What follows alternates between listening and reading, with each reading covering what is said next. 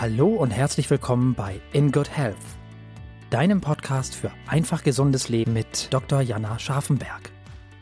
Hier bekommst du die besten Tipps und Neuigkeiten rund ums Thema ganzheitliche Gesundheit, Ernährung, Ayurveda und Yoga. Lass dich durch Experteninterviews inspirieren, lerne das Beste für deine Gesundheit und genieß diese Episode.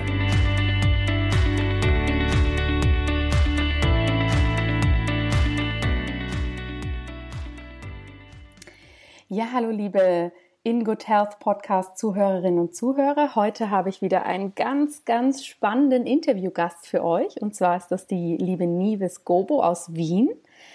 Die Nives ist Yogalehrerin, Ernährungscoach und beschäftigt sich unglaublich viel mit den ganzheitlichen Themen wie Ayurveda, Frauengesundheit und vor allem mit der weiblichen Kraft im Allgemeinen. Das ist wirklich so ihr Herzthema, wo sie ganz, ganz viel drüber weiß und uns heute auch daran teilhaben lässt.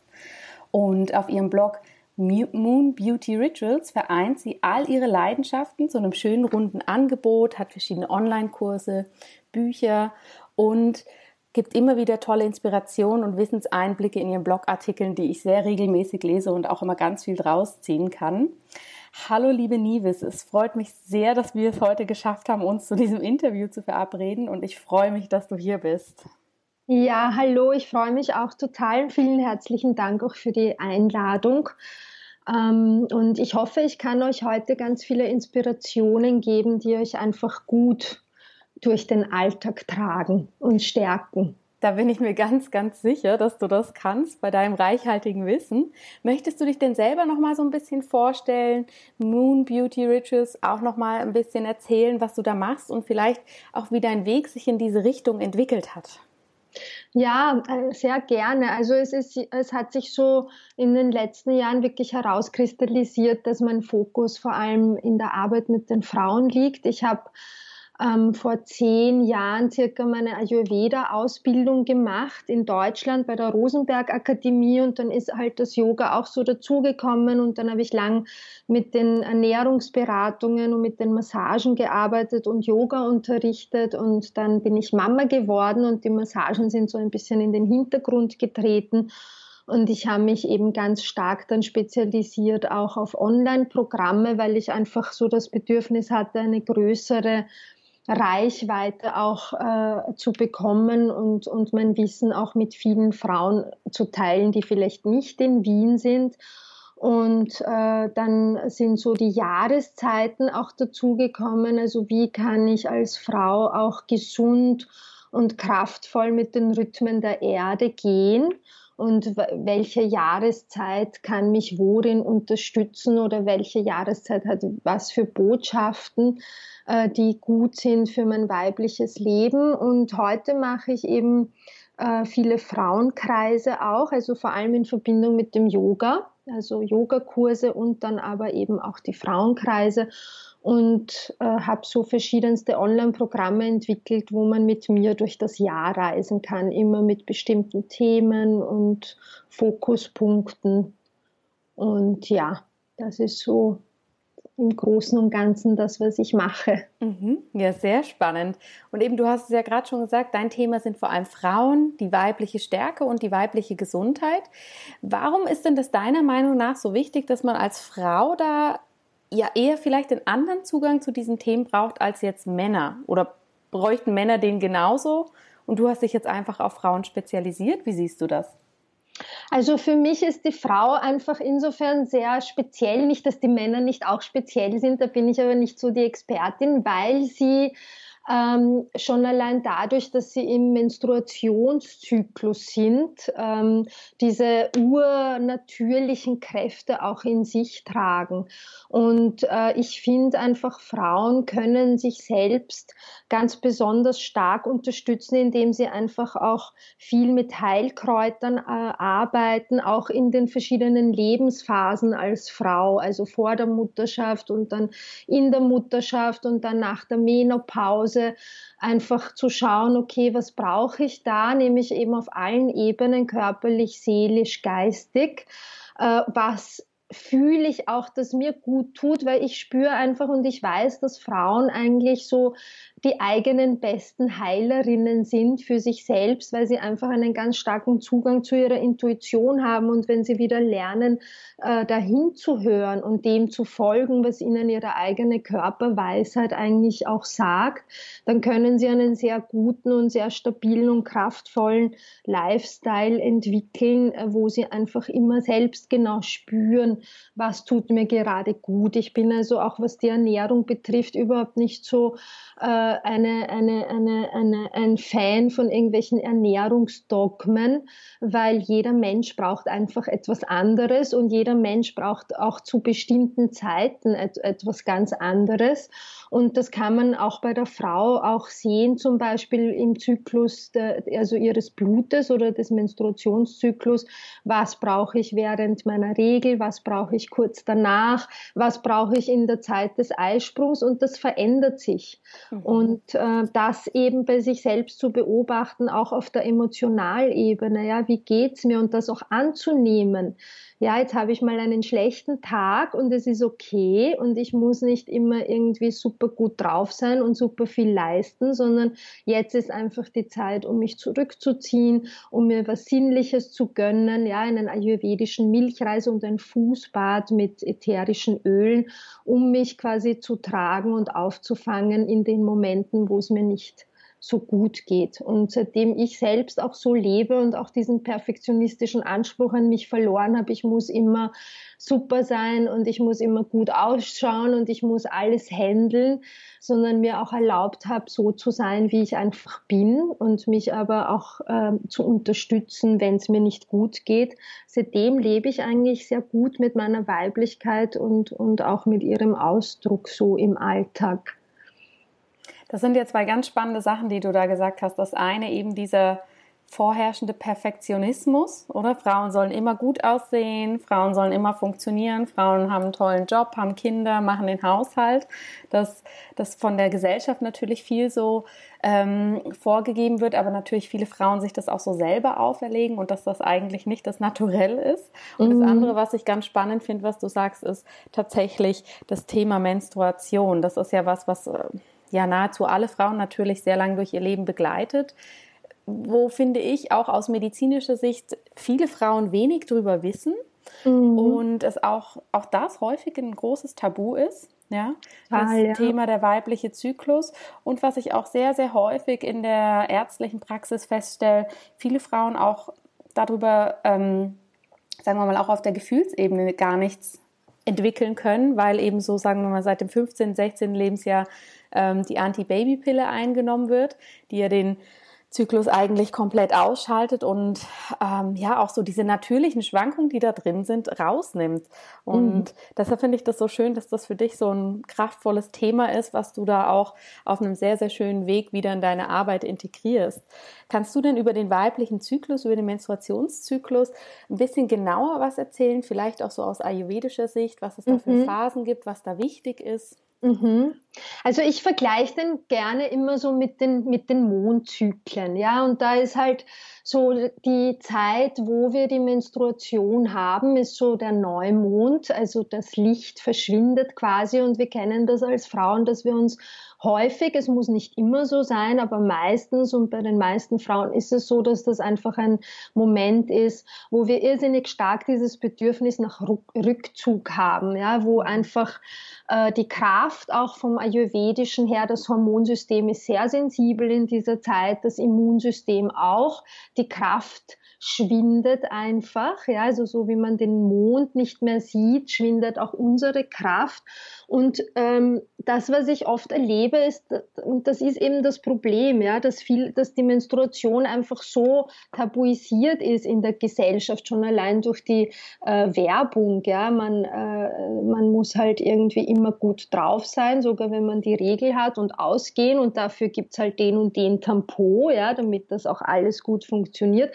Es ist also ein Störfaktor und deswegen nehmen viele Frauen das auch nicht so wahr, aber gerade der Moment des Blutens ist einfach ein, ein wunderbarer Moment, um nach innen zu gehen, um vielleicht eine Meditation zu machen, um eine, eine, eine Suppe zu essen und, und zu schauen, dass man sich eben eher entspannt, eine gute Fußmassage genießt, wenn man das Bedürfnis hat, äh, zu schreiben, auch wirklich so diese melancholischen Gedanken von der Seele zu schreiben. Schreiben ist ein wunderbares Mittelchen, um wirklich auch äh, sich zu befreien von, von vielen Dingen, die einen belasten. Ja? Und die können halt schon während der Menstruation total hochkommen, weil wir da emotional auch so sensibel sind, dass wir einfach irrsinnig viel wahrnehmen. Es ist eine Zeit, die früher auch betrachtet wurde, auch bei den ganzen alten Gesellschaften, auch bei den Indianern, äh, wo die Frau einfach auch sehr starke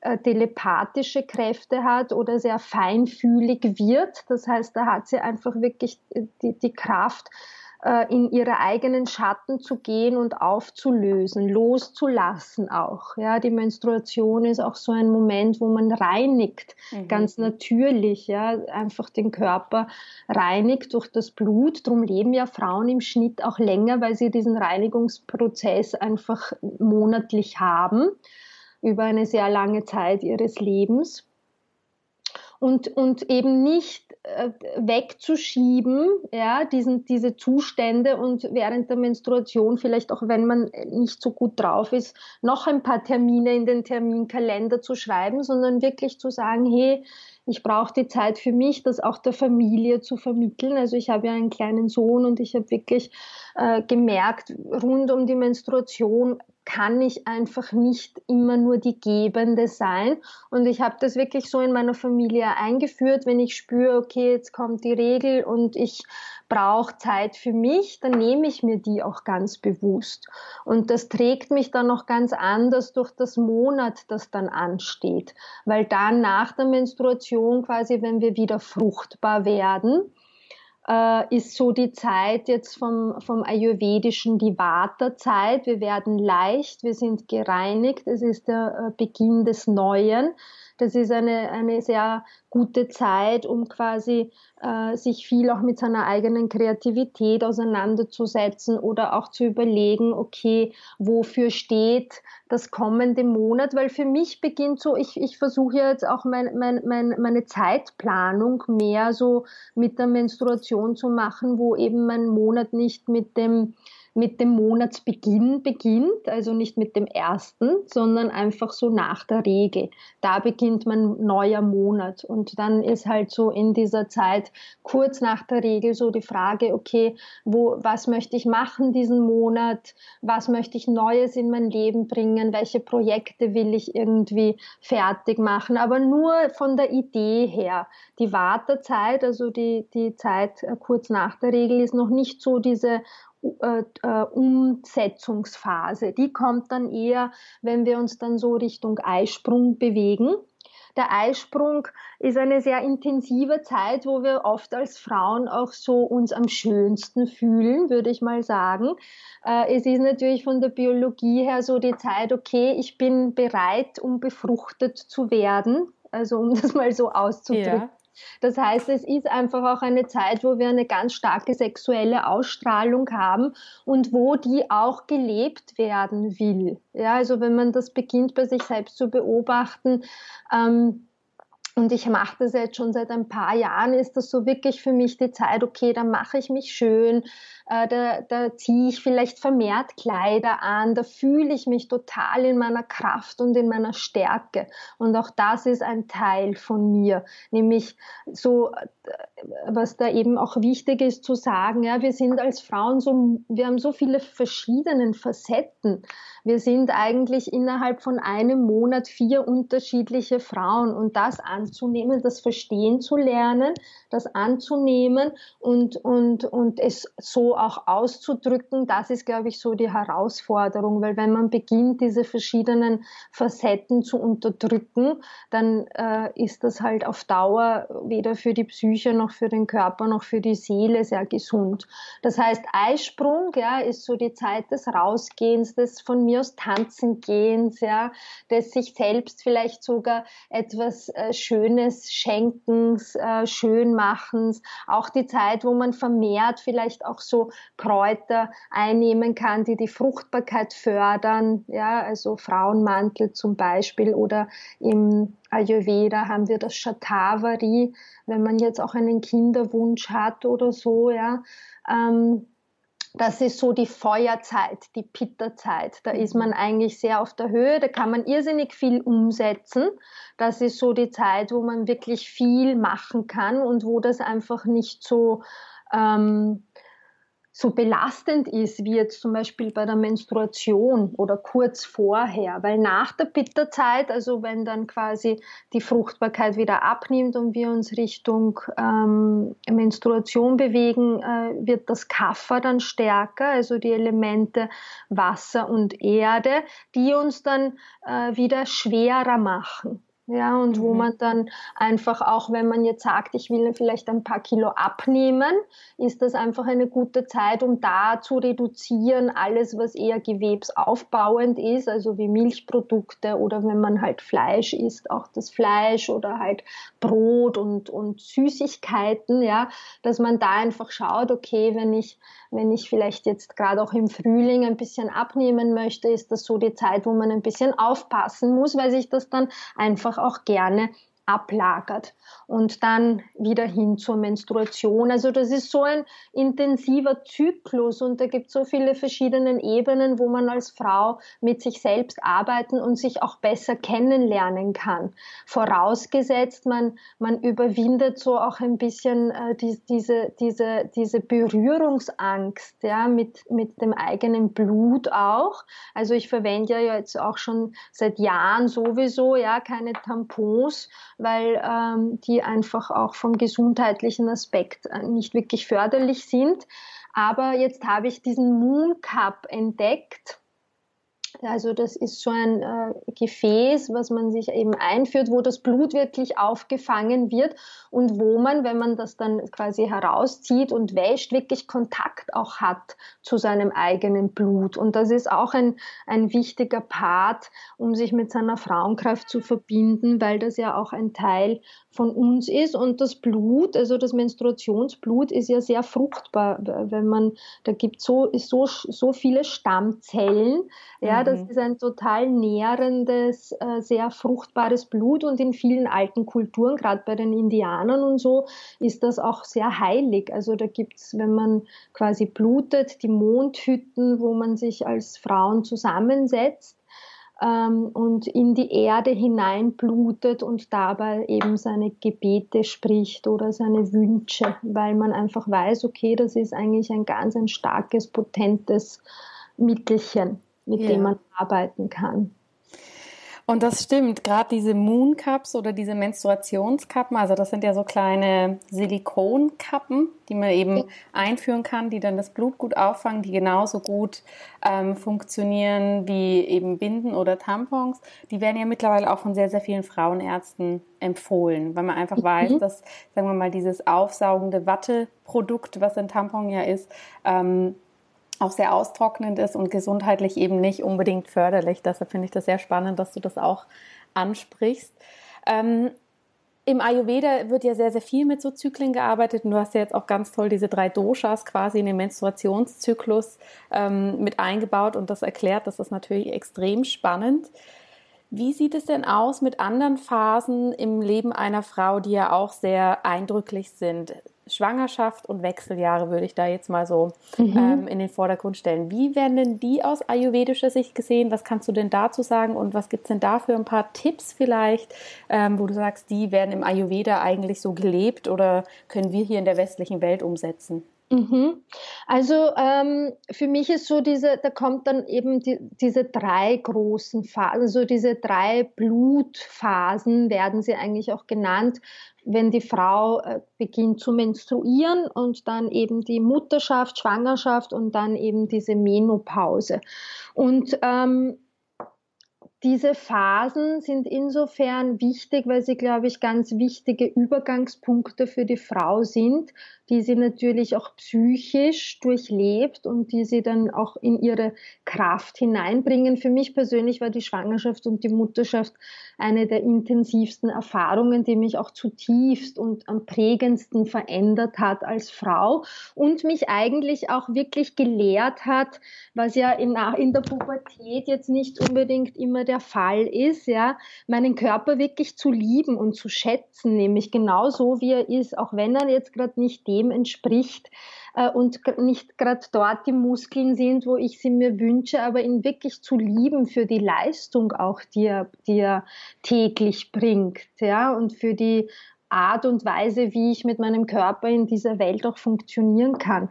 Und in der Schwangerschaft, also zur Schwangerschaft, ähm, vom Ayurvedischen her wirklich so der Tipp, und das würde ich mir selbst auch geben, wenn ich jetzt wieder schwanger werde, weil den habe ich leider nicht so viel umgesetzt, wirklich äh, in, in, in die Ruhe viel mehr hineingehen also ich finde, da gehört auch von der Gesellschaft so ein bisschen diese Unterstützung für Frauen, dass man jetzt nicht unbedingt bis kurz äh, vor der Geburt arbeiten muss, weil die Schwangerschaft an sich ein, ein, ein, ein, ein, ein intensiver Prozess für die Mutter ist, wo sie sich einfach verabschiedet von der alten Identität, um in eine neue hineinzugehen.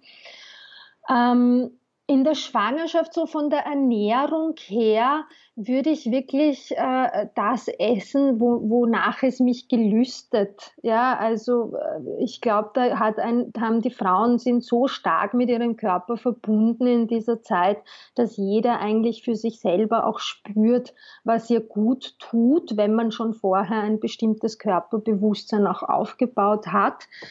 Ähm, und dann nach der Geburt, finde ich, ist es ganz wichtig, dass man als Frau jemanden hat, der einen um, um, umhegt und, und äh, das ist ja auch immer Ayurveda so, dass man da quasi wirklich sechs Wochen wirklich betreut werden sollte als Mutter, als frisch gebackene Mutter und äh, wo für einen gekocht wird. Also da empfiehlt Ayurveda ganz viel Suppen und äh, ganz viel ähm, auch wieder so aufbauende Mittel, die das Ojas natürlich dann auch wieder aufbauen und nähern. Ähm, Frauenmanteltee ist in dieser Zeit auch sehr gut, weil er die Milchproduktion auch gut anregt oder auch die Boxhornsamen mit dem man einen äh, guten Tee äh, trinken kann. Und für mich ist irgendwie so diese Mutterschaft oder die Zeit dann als Mutter ist einfach eine totale Pitta-Zeit auch. Also da ist die Frau schon sehr gefordert. Und äh, ich finde, also ich schreibe ja auch diese Yoga-Mami-Kolumne auf der Yoga-Zeit. Das ist eine österreichische Yoga-Zeitschrift, eine Online-Yoga-Zeitschrift. Und äh, ich finde Frauen, und das übersehen wir oft, ja, wenn wir dann Mütter werden und einfach auch viel zu tun haben mit Job und Mutterschaft und Haushalt und unserem eigenen Leben ist es ganz wichtig, dass wenn man spürt, okay, ich bin überfordert, ich kann nicht mehr, nicht noch weiter über die Grenze zu gehen, sondern wirklich Freiräume für sich zu schaffen, sich Zeit für sich zu nehmen. Und das kann halt im Sinne von, ich tue etwas Nährendes für mich, eine kleine sanfte Yoga-Sequenz, einen guten Tee, äh, sehr auf die Ernährung auch aufpassen, also Dinge wirklich essen, die dir Kraft geben und das Prana nähern und nicht unbedingt Dinge, die jetzt äh, Aufputschmittel sind, wie Kaffee und Zucker, wo, wo man halt gerne hingreift als Mama im Alltagsstress. Was ja auch so schnell geht. Genau, es geht ja. schnell und es gibt dir halt kurzzeitig Energie, genau. aber auf Dauer eben nicht. Ja.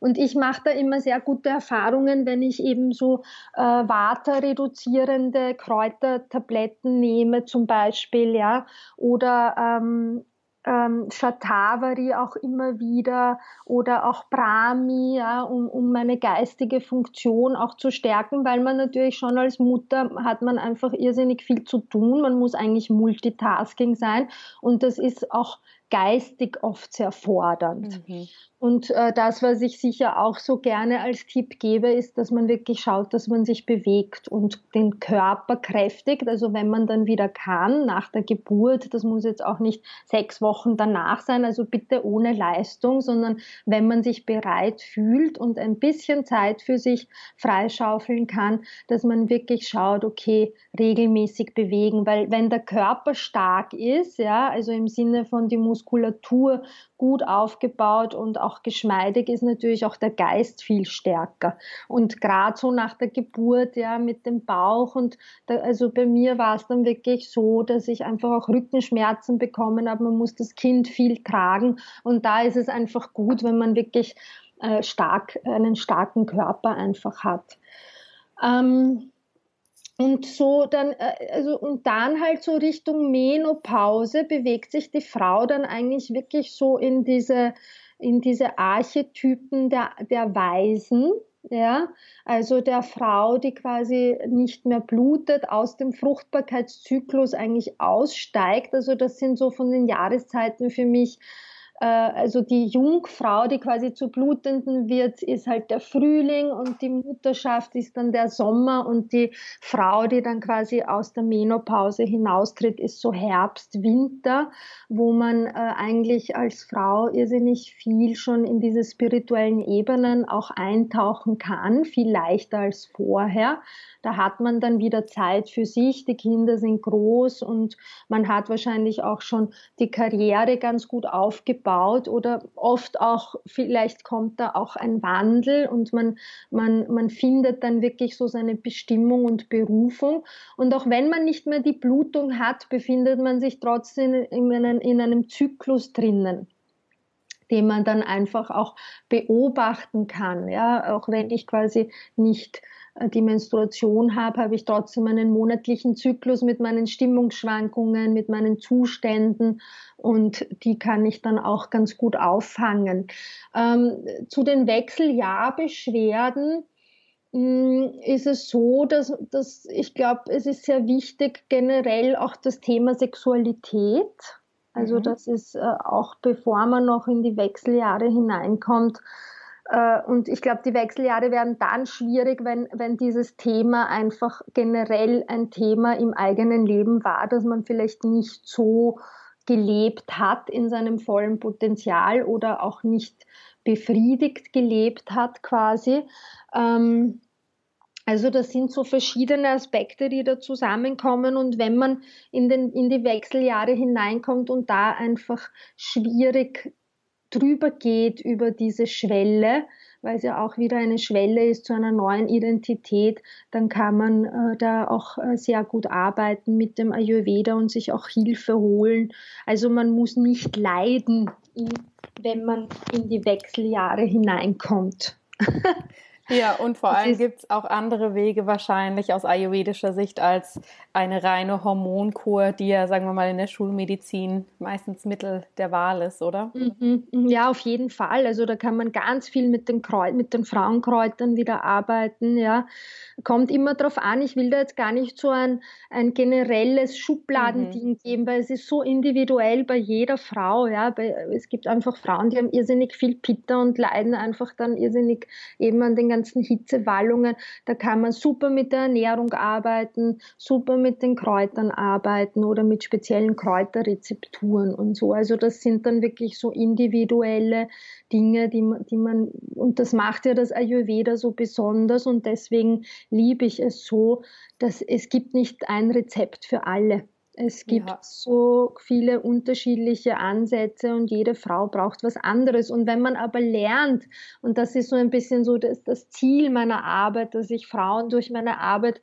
egal ob das jetzt in einem Yogakurs äh, oder in einem Online-Programm oder in einem One-to-One-Coaching ist, dass ich wirklich versuche, Frauen wieder an diese eigene Intuition anzubinden, weil wir haben dieses Wissen als Frauen in uns wir sind Mütter, ja, äh, wir, wir wissen genau, was unser Kind braucht. Nur so viele Frauen sind so unsicher, weil sie einfach so entfernt auch sind von ihrem Körper. Mhm. Oder weil das, das, äh, das diese, diese, diese perfektionistische Beschäftigung auch mit dem Körper, ich muss gut ausschauen, ich darf nicht zu dick sein, ja, ähm, ich, ähm, ohne Schminke gehe ich ja gar nicht mehr aus dem Haus. Ja, also das ist ja auch keine wirkliche äh, äh, bewusste und achtsame Beschäftigung mit sich selbst. Und da ist auch die Selbstliebe natürlich ein irrsinniges Thema bei Frauen. Ja, das fängt ja schon mit, mit zwölf an teilweise oder mit elf. Ja. Weil, weil, das,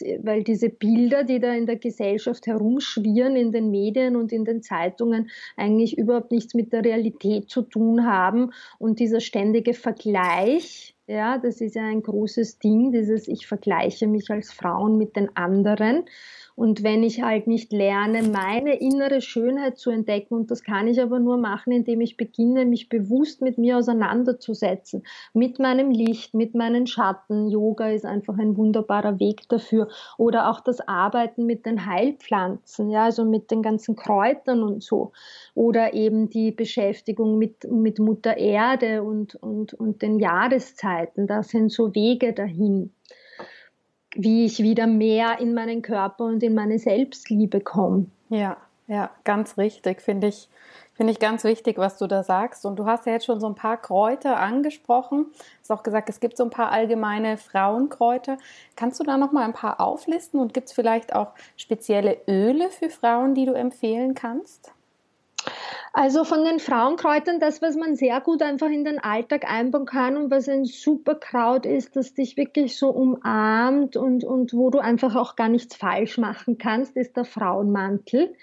Das empfehle ich einfach immer gerne, ja, wenn man unter Menstruationsbeschwerden leidet, viel PMS hat, auch bei Hitzewallungen oder auch in der, in der Zeit nach der Geburt, ja, ist da, oder, oder generell, wenn man einfach so das Gefühl hat, hey, ich, ich möchte mal ummantelt werden, ich möchte mal umarmt werden, ja, weil vielleicht mein Partner mir derzeit nicht diese Aufmerksamkeit gibt, die ich mir vielleicht wünsche. Ich meine, morgen ist ja Valentinstag, da wünschen wir uns oft von von unseren Männern etwas, was wir vielleicht dann gar nicht bekommen, weil die selbst so mit ihrem Leben beschäftigt sind. Aber der Frauenmantel wäre zum Beispiel so ein mhm. ganz ein, ein tolles ähm, ähm, Kraut, das man einfach immer gut nehmen kann, das auch durch die pflanzeneigenen Hormone den, den eigenen Hormonhaushalt gut ausgleicht. Ja. Dann der Rotklee, der kommt jetzt auch bald. Ähm, der ist auch wunderbar, wenn man, wenn man äh, äh, eben die Phytoöstrogene ein bisschen nähern möchte und ein bisschen mehr die Fruchtbarkeit steigern möchte. Ähm, Shatavari, habe ich auch schon gesagt, ist unser ayurvedisches Frauenginseng, ein sehr ein Stärkungsmittel dass man, äh, wo eben die Gebärmutter auch total schön genährt wird und, und, und wo man sich auch gut vorbereiten kann, um, wenn man schwanger werden möchte zum Beispiel. Und dann gibt's noch die Brombeerblätter und die Heidelbeerblätter, also generell die ganzen Beeren, sei es jetzt dann als Beeren im, im Mai, Juni, ja, also eigentlich den ganzen Sommer hindurch, oder dann als Blätter für, den, für den Tee sind wunderbare Beauty-Mittel, also für die Haut, ja, ähm, äh, weil, sie, weil sie einfach so richtige Beauty-Booster sind und haben dann wieder irrsinnig viele Phytoöstrogene, die also auch wieder die Fruchtbarkeit steigern. Und deswegen sage ich auch immer mit den Beeren, weil ich sehe immer quasi in den Supermärkten gibt es Beeren sogar im Winter, aber die Beeren sind wirklich so, so kleine Begleiter, die ab Mai total mhm. interessant werden, wenn man dann wieder mehr so die Hautthemen und die Beauty-Themen äh, sich anschaut und und, und da einfach irrsinnig gut mit den Beeren arbeiten kann. Auch Brombeerblättertee für die Menstruation wieder. Und man darf halt bei den Pflanzen nicht vergessen, ich habe das mal bei, bei, bei einer Schamanin gelernt, dass die Pflanzen ja nicht nur auf der körperlichen e-, Ebene arbeiten, sondern äh, auf der äh, seelisch-geistigen.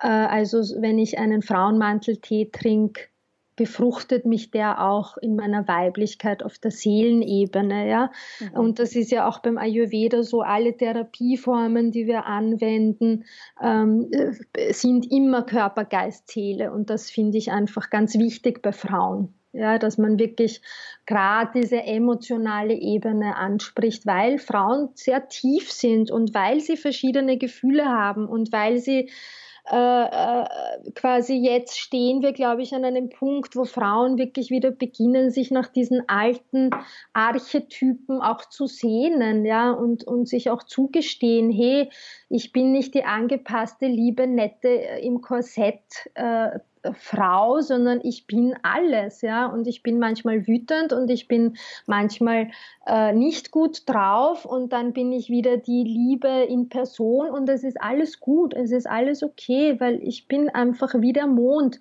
manchmal hell und manchmal dunkel. Mhm. Ja, ja, sehr schön. Ähm, was du vorhin noch. Hm? Und die Öle, weil du mich das. Oh ja, genau. Ich arbeite irrsinnig viel und gerne mit Ölen. Meine ganze Beautypflege ist eigentlich ölbasiert hauptsächlich.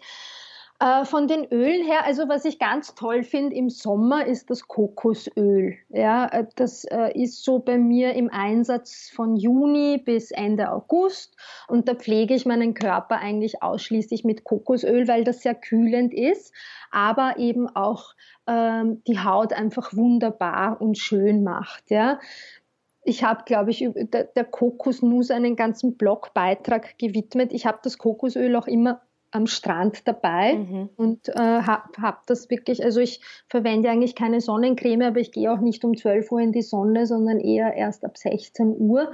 Ähm, und da verwende ich eigentlich mein Kokosnussöl und meine Aloe Vera Creme, um der, der, der Haut die Feuchtigkeit zuzuführen. Im Winter sind es dann eher so nährende Öle, also jetzt auch gerade nach dem Winter Mandelöl, fantastisch für diese sehr trockene, feuchtigkeitsbedürftige Haut mit dem Vitamin E. Ähm, wenn man jetzt wirklich das Gefühl hat, im Winter, was ich auch ganz fantastisch finde, ist Johanniskrautöl. Äh, Gerade so im, im, im Dezember, Jänner oder auch November, wo es wirklich sehr dunkel ist draußen und sehr trüb und man eventuell auch sehr erschöpft ist, was als Mama oft passieren kann, ist ein Johanniskrautöl wirklich ganz fantastisch. Ja, das damit einfach den ganzen äh, Körper einreiben. Ich mache mir das immer selber im Sommer äh, mhm. Und dann äh, habe ich das den ganzen Winter und das Johanniskrautöl regeneriert wirklich in der Tiefe die Nerven auch. Das ist äh, so sehr schön im Winter, wenn man einfach sehr ausgelaugt ist. Mhm. Rosenöl natürlich fantastisch, also äh, äh, gerade auch für die Gesichtspflege. Und dann, wenn man das gut verträgt, ja, kann man natürlich seine Öle auch mischen mit ätherischen Essenzen und dann daraus einfach ganz eigene Ölkreationen machen. Ich habe das viel in meinen Online-Kursen, wo ich die Frauen wirklich dazu anrege, dass sie beginnen, sich ihre eigenen Öle zu mischen, weil auch diese Beschäftigung mit der, dem Duft natürlich für die Frau einfach auf einer sehr sinnlichen Ebene stattfindet und sie auch dadurch äh, ihre Emotionen gut stabilisieren kann. Ja, also gerade bei Lavendel und Rose äh, ist das halt sehr, sehr toll, weil die einfach stark äh, öffnend sind, aber auch gleichzeitig besänftigend und so dieses Beauty-Gefühl in uns total ansprechen. Mhm. Ach, das hört sich schön an. Also Öle finde ich auch sind ein so, so wichtiger und toller Bestandteil im Ayurveda, mit dem man innerlich und äußerlich so viel Tolles machen kann. Dein Blogartikel zur Kokosnusspflege, den verlinken wir auf jeden Fall, dass alle das nochmal nachlesen können. Mhm, sehr, sehr, sehr spannend. Ähm, was jetzt schon ein paar Mal schon angeklungen ist, ist, dass ja Ayurveda einer gewissen Rhythmik unterliegt, die mit der Natur verbunden ist. Und das ist natürlich auch ganz, ganz wichtig im Verlauf des Jahres, also im Jahresrhythmus zu betrachten ist. Und jetzt steuern wir ja dann langsam, aber stetig doch auf den Frühling zu. Das heißt, uns erwartet jetzt wieder eine neue Jahreszeit. Was hast denn du für Tipps, gerade für Frauen, um diese Zeit gesund zu begrüßen oder um dieser Zeit gut zu begegnen? Wir kennen ja hier in der westlichen Welt viel, dass jetzt die Zeit des Detox ist, der Entgiftung, des Entschlackens. Wie mhm. siehst du das? Wie siehst du das aus ayurvedischer Sicht? Was sind da Hinweise, die du uns mit auf den Weg geben kannst? Also der Frühling ist äh, so die äh, Ich erwache Zeit. Man sieht das ja auch in der Natur. Alles erwacht. Die Feuerkraft wird sehr stark in der Natur, weil die Pflanzen brauchen einfach ganz viel Feuer, um quasi von unten aus der Erde empor zu wachsen und, und die Erdoberfläche zu durchbrechen. Und es ist vom Ayurvedischen eine, eine sehr kafferbetonte Zeit. Ja? Das heißt, die Schwere des Winters und die Müdigkeit des Winters und eventuell auch die, die kleinen Fettdepots, die man sich einfach im Winter angegessen hat, weil man musste sich ja wärmen. Ja? Also für mich ist Fett nicht, oh Gott, äh, schlecht, ja? sondern Fett ist halt äh, sehr wichtig, weil es wärmt den Körper und es macht die Lenke geschmeidig. Aber im Frühling wollen wir das einfach ein bisschen austreiben, ja, dieses schwere Kaffer, das uns doch daran hindert, einfach in, mit dieser Frühlingskraft äh, zu erwachen und wirklich so in den Beginn unseres Jahres zu gehen, ja, weil der Jänner war schon noch so ein Monat, wo wir uns ausgeruht haben, wo man quasi so das neue Jahr äh, noch nicht wirklich begangen hat. Und jetzt im Februar beginnt das einfach. Und deswegen gibt's im Ayurveda gibt es jetzt zweimal im Jahr Entschlackungszeit. Das ist eben jetzt vom Februar bis äh, Ende März, Mitte April und dann im Herbst wieder. Ja? Und die Entschlackung, aber das sind vollkommen zwei unterschiedliche Entschlackungszeiten, weil wir ja andere Dinge essen und da geht es auch um ganz andere Zielsetzungen. Im Frühling ist es so dieses Feuer entfachen. Ähm, das Kaffer ausleiten, also die Schwere aus, äh, ausleiten und äh, wirklich äh, quasi detoxen auf, oder entschlacken, würde ich es nennen, oder frei werden, ja, äh, um quasi dann äh, in den Sommer, also in den späteren Frühling und in den Sommer hineinzugehen, nämlich ganz frei und entlastet. Und ich lebe ja oder versuche halt wirklich so mit den Jahreszeiten zu leben und die Jahreszeit, also der Frühling gibt uns einfach jetzt die perfekten Pflanzen und Kräuter, die uns wirklich darin unterstützen, äh, mit dieser Frühlingskraft zu erwachen. Und das ist jetzt im, im Februar zum Beispiel, mache ich eigentlich immer die Birkenblätterkur. Also ich beginne eigentlich im, also ich mache so eine dreimonatige Entschlackungszeit, ja, aber sehr sanft, mit guter Ernährung, ja, also nicht so drei Monate nichts essen und nur von Semmeln leben. Das ist nicht so im genussvollen Sinne, den ich meine, weil für mich muss das alles immer sehr genussvoll sein. Ja, ich brauche wirklich so, so für mich, mir muss es Spaß machen und ich, ich muss irgendwie so mich genährt fühlen dabei. Das heißt, im Februar beginnt so für mich die Zeit, wo ich wirklich versuche, immer mehr so auch auf Kaffee zu verzichten und eher wieder ähm, viele Getreidegerichte zu essen mit Gemüse, also ganz klassisch Basmati-Reis mit, mit äh, viel grünem Gemüse, das ja jetzt immer mehr kommt, ja, also Mangold, Spinat, ähm, dann der Brokkoli so ab März, April, ja. Ähm, viele Suppen, auch, mhm. weil die Suppen einfach leicht verdaulich sind und, und gut quasi durchgehen, ohne dass sie uns belasten. Ich versuche wirklich viel auf Milchprodukte zu verzichten, auf Süßigkeiten zu verzichten und einfach auf alles zu verzichten, wo ich eh schon selber spüre, okay, das genieße ich manchmal gerne, ja, eine Pizza oder so, aber ich weiß, es tut mir halt nicht so gut, ja. Mhm weil es mich einfach belastet von der Verdauung her. Von den Kräutern her ist es jetzt eben die Birke, also Birkenblättertee oder, oder den Birkensaft. Da gibt's ganz tolle Produkte, die auch wirklich äh, preiswert sind. Und dann ab März äh, der Bärlauch. Mhm. Ja, also wenn man den gut verträgt und wenn das eigene Pitter mit dem Bärlauch nicht kämpft, das muss man einfach ausprobieren, ist der Bärlauch wunderbar, um, um zu entschlacken. Ja, also da gibt's dann die Bärlauch-Risottos und Bärlauchsuppen und also wirklich, da schaue ich wirklich, dass ich Bärlauch jeden Tag in irgendeiner Form in, in meiner Küche äh, einbaue. Und ab April ist es dann so Brennnessel-Löwenzahn, ja, wo ich dann verstärkt Brennnessel-Löwenzahntee trinke oder wirklich dann auch äh, Brennnessel, äh, Gemüse koch und, und ähm, auch wieder sehr äh, leicht, also viel Basmati-Reis mit ein bisschen Dal und dann diesen grünen Gemüsen. Ähm, das ist so und da kann man, und man kann natürlich dann sagen, okay, innerhalb dieser drei Monate mache ich dann vielleicht einmal eine intensivere, fünf Tage, ja, mhm. und dann lasse ich es wieder ein bisschen quasi los, das das Intensivere, trinke dafür meine Tees, schau, weil man kann natürlich nicht drei Monate jetzt voll Gas entschlacken, ja, das, das geht nicht, aber man kann sagen, okay, drei Monate schaue ich wieder bewusst und achtsam auf meine Ernährung, schaue, dass ich viele Kräuter einbaue, dass ich weniger und leichter esse und mache vielleicht eventuell immer wieder mal einen, einen Tag, wo ich nur Kichari esse, einen Sonntag und nur Ingwertee trinke oder ein ganzes Wochenende äh, quasi nur eine Suppe, nur eine gute Gemüsesuppe esse oder eben das Kichari und dann nur Ingwertee trinke.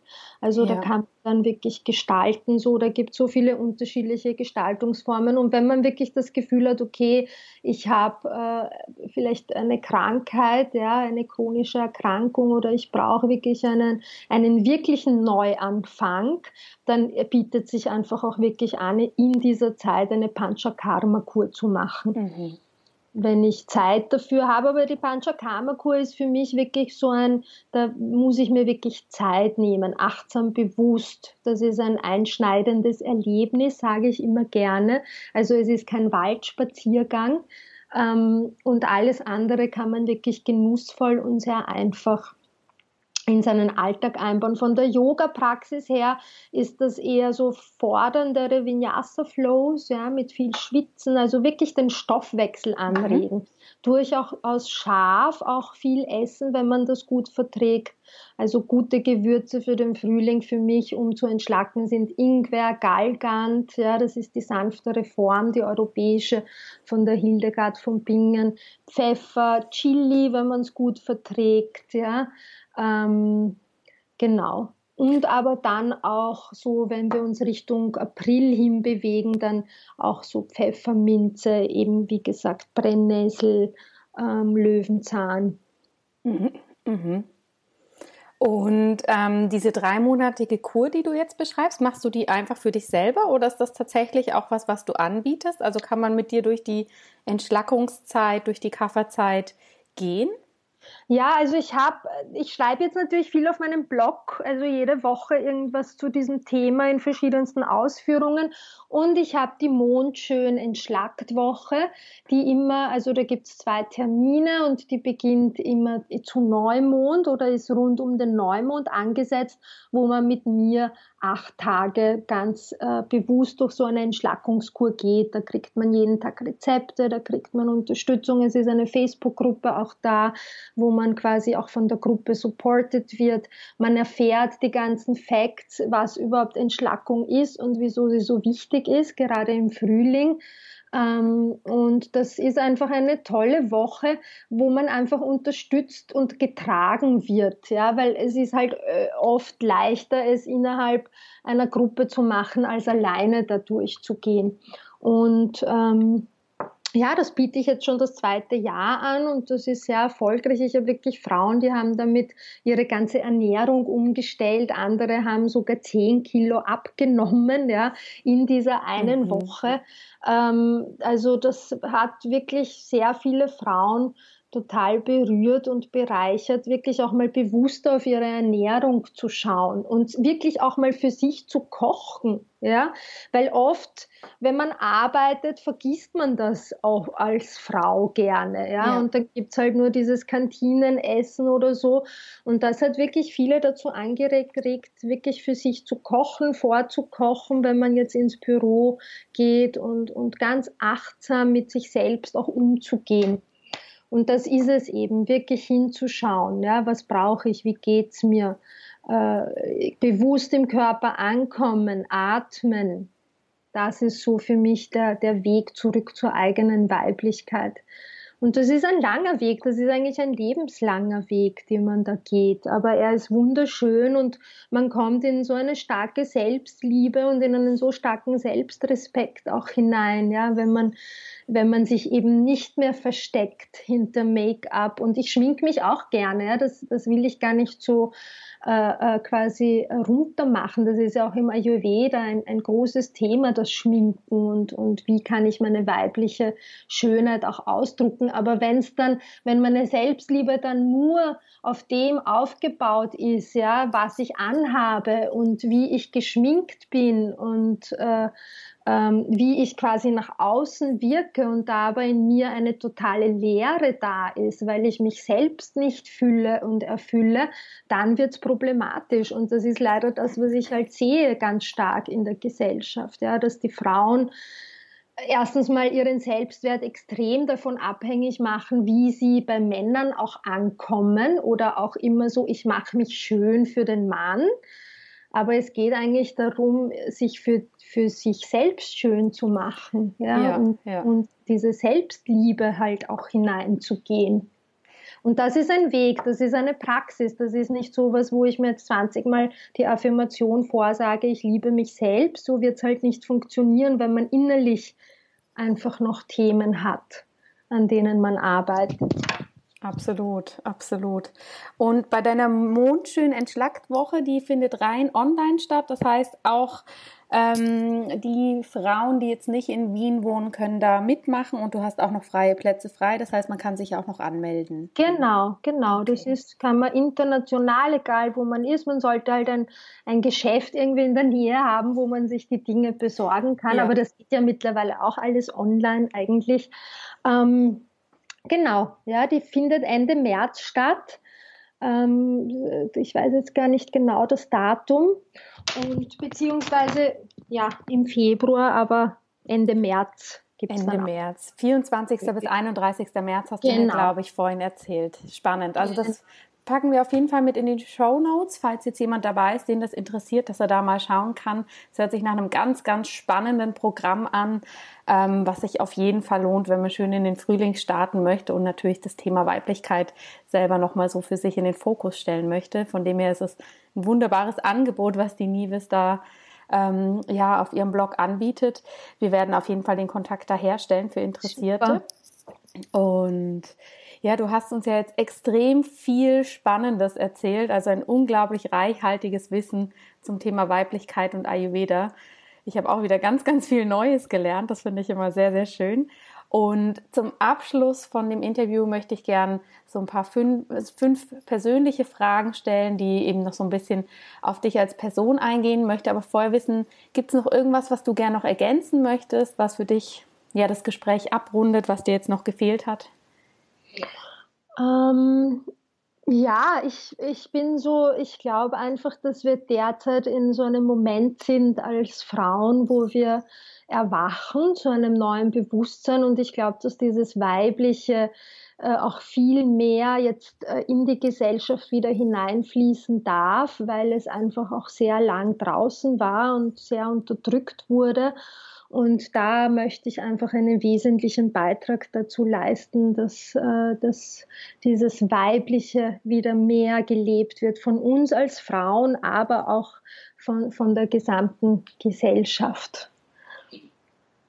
Ja, sehr schön und sehr wichtig vor allem auch. Okay, dann ähm, habe ich fünf kurze Fragen an dich. Mhm. Ähm, damit wir dich noch ein bisschen als Person besser kennenlernen. Und meine erste Frage ist, was ist denn dein allerliebster Gesundheitstipp, den du für dich selber quasi täglich umsetzt? Ein gutes Frühstück. Also das ist irgendwie so in der Früh, wenn ich aufstehe mit meinem Sohn, dann nehmen wir uns wirklich Zeit und setzen uns hin und, und das habe ich auch lernen dürfen, eben nicht alles immer so rushy zu machen, sondern eben früher aufzustehen, alles vorzubereiten, ihn dann aufzuwecken und dann einfach mit ihm ein gutes Frühstück zu genießen. Und das muss nicht immer ein Porridge sein, ja. Manchmal brauche ich nur einen Tee also ich bin nicht so jemand, der in der Früh gleich super Hunger hat oder so.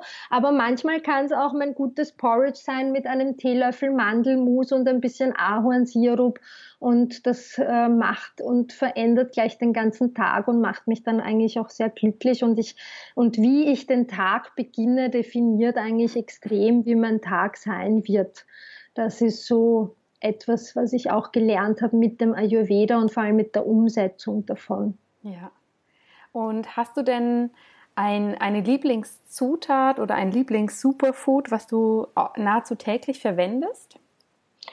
Äh, Kurkuma mag ich eigentlich sehr gerne. Also ich trinke fast täglich einen Kurkuma-Tee oder ich koche viel mit Kurkuma. Kurkuma, äh, veganen Kurkuma-Latte mag ich auch total, weil, weil mich der irgendwie ausgleicht. Er ist natürlich sehr reinigend und blutreinigend vor allem, aber er gleicht mich auch emotional total aus, Kurkuma. Mhm. Und hast du denn ein Lebensmotto oder Mantra, nach dem du lebst? Loslassen. das ist so mein Thema. Ja, ich bin irgendwie, ich, ich, ich bin äh, eine sehr oft zu melancholisch angehaucht und denke zu viel nach über Dinge, die vielleicht gar nicht so wichtig sind. Und da ist meine große Herausforderung loslassen, jeden Tag einfach mehr in die Leichtigkeit hineingehen. Okay, sehr schön. Und hast du ein Lieblingsbuch, was du immer und immer wieder lesen könntest? Ähm, ein Liebling? Nein, ich habe eigentlich viele Bücher, die ich sehr gerne mag. Derzeit ist es von Barbara No, das äh, Yoga-Buch, äh, das ich sehr wertvoll und schön finde. Also das verändert sich. Da habe ich jetzt kein, keinen Lieblingstitel. Okay. Immer so, was mich gerade intuitiv anspricht. Ja. Auch. Okay. Und meine letzte Frage, du machst ja unglaublich viele verschiedene Dinge. Also du bist für deinen Sohn mit ganz viel Energie und Herzliebe da. Du hast ähm, deinen Blog, du hast deine Online-Kurse. Aber gibt es denn was, wo du gerade besonders viel Energie reinsteckst, was du wirklich sagst, das ist mein Herzensprojekt, da fließt nochmal irgendwie so ein Quäntchen mehr von meiner Energie hin? Ja, also das ist jetzt gerade so äh, mein, ähm, so ich habe, ich entwickle gerade so ein Einjahres-Coaching-Programm, wo man mit mir 13 Monate durch das Jahr reisen kann.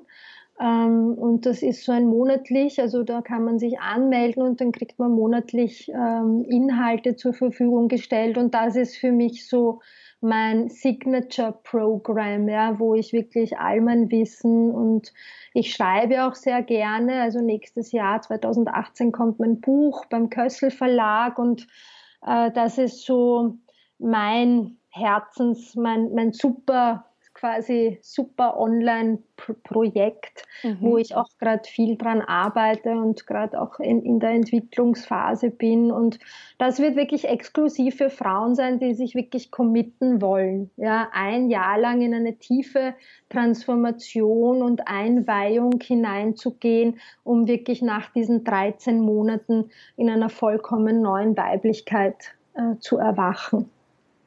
Ja, spannend. Da dürfen wir ja sehr neugierig und aufmerksam sein, wann das bei dir losgeht. Und natürlich auch das mit deinem Buch hört sich ganz, ganz interessant an. Ich bin mir sicher, du wirst uns auf deiner Homepage auf dem Laufenden halten, dass wir da alle dran teilhaben können. Ja, das beginnt bald, der Schöpfungsprozess, wo man mitschauen kann vom Buch. Ah, super.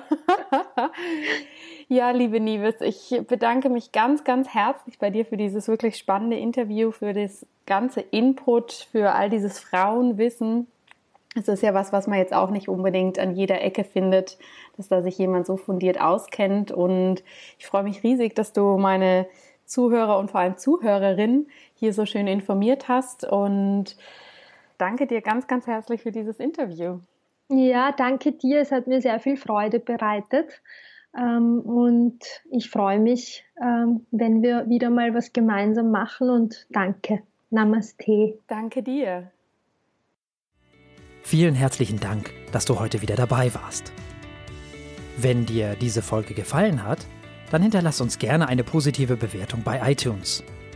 Alle Show Notes und weiteren Informationen findest du auf www.in-good-health.com.